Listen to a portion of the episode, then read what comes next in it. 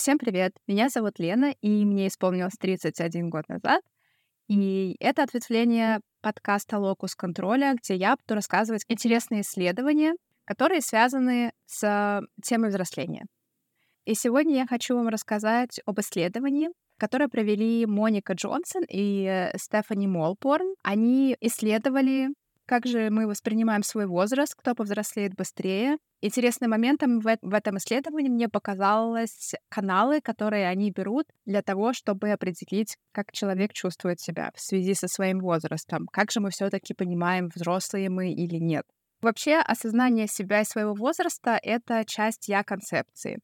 И в этой я-концепции человек воспринимает себя как объект, дает ему какую-то оценку, в том числе и субъективную оценку своего хронологического возраста. Хронологический возраст — это сколько нам исполнилось, вот я, меня от рождения, там исполнилось, там бла-бла-бла, я посчитала 31 год, но субъективная оценка нашего возраста — это, как говорится, то, насколько я себя чувствую. Вот это вот в душе мне 18, вот это и есть тот субъективный возраст.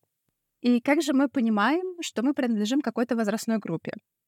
Мы понимаем это по мере того, как мы осознаем, что мы выполняем определенные роли или собрали уже какой-то опыт, который соответствует той или иной возрастной норме. И исследователи мисс Джонсон и мисс Молборн, они взяли три категории, три возрастные нормы, через которые у нас формируется идентичность определенного возраста.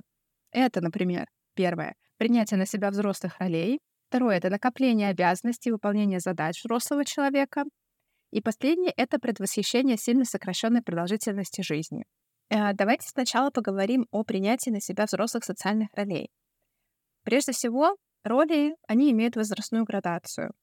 То есть есть роли, которые ассоциируются у нас с более взрослым возрастом, и роли, которые ассоциируются у нас с более младшим возрастом. И когда мы начинаем выполнять одну из этих ролей, то наша возрастная идентичность может таким образом формироваться в том или ином направлении, заставляя нас чувствовать либо старше, либо моложе. Если мы рассматриваем такую роль, как быть бабушкой или дедушкой, это, очевидно, то, чем занимаются старенькие люди.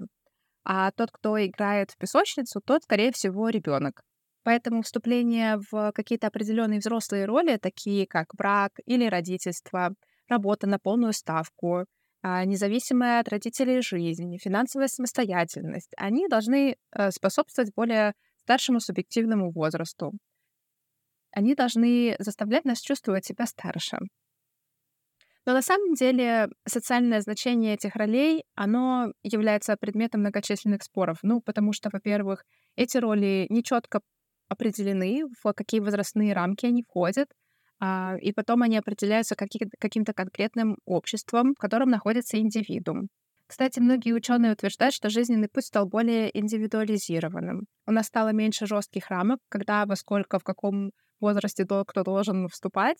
И, естественно, в связи с этим стали появляться большие возможности для выбора своего собственного пути. Следующий канал — это принятие на себя ответственности. Ну, как мы уже с Ксюшей говорили об этом, и не только мы об этом говорили и задумывались, но и многие исследователи, то взрослость, скорее всего, ассоциируется и достигается, когда ты осознаешь свою ответственность, либо ответственность за себя, либо ответственность за себя и других.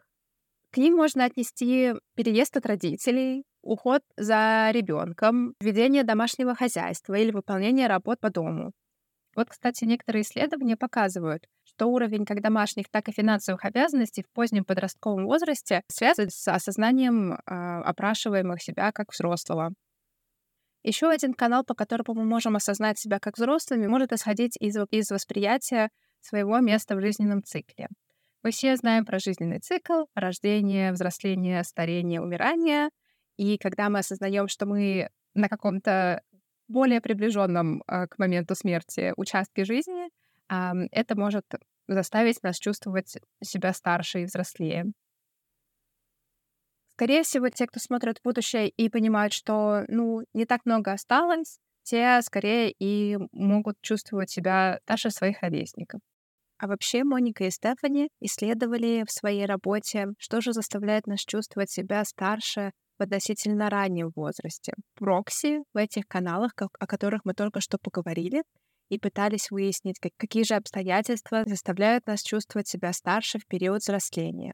они обнаружили, что трудности а, в некоторых областях в детстве и подростковом возрасте действительно связаны с ощущением себя а, относительно старше.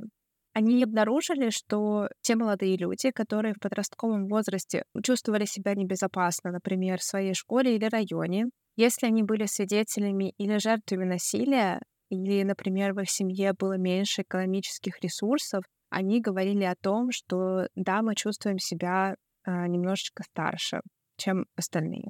Но они не нашли доказательств того, что если они испытывали трудности, которые были вызваны трудовыми обязанностями в подростковом возрасте или ожиданием очень сокращенной продолжительности жизни, такие факторы не влияли на, на ощущение себя взрослее. Э, если пытаться применить а, эти каналы к моему личному опыту, то, наверное, я сто процентов почувствовала себя старше гораздо позже, чем чувствуют себя остальные. Это точно. Но у меня были в жизни такие моменты, когда я принимала ответственность и, наверное, сталкивалась с реальностью и чувствовала, что, ну вот, мне придется теперь с этим как-то разбираться, и, наверное, поэтому я взрослая. Одна из таких ситуаций, когда я летела в Штаты для того, чтобы поучаствовать в программе Work and Travel, и мне нужно было сделать э, две пересадки на, на три самолета. Это просто какой-то был, это был какой-то пипец, это было ужасно далеко. И я прилетала в третий аэропорт, прилетала поздно ночью, и на следующее утро должен был быть последний самолет, и я прилетела и поняла, что на табло нет моего самолета. И никого нет в аэропорту, в этом терминале. И мне было ужасно плохо и страшно, и я плакала и не знала, что мне делать. И в итоге пришлось саму себя успокаивать, дождаться утра, пока не появились люди на стойке регистрации, которые мне сказали, что самолет отменился из-за погодных условий. Такое часто бывает. Вы не расстраивайтесь, сидите, снимите себе хостел. И я пошла, сняла себе хостел, и все нормально закончилось. Вот, но в этот момент я, наверное, почувствовала себя немножко постарше, на, на, на, на грамм постарше. И порядка седых волос немножечко появилась. Ну вот, э, в принципе, все, что я хотела вам сегодня рассказать. Я надеюсь, что вам понравилось, и всем хорошей недели. Пока-пока.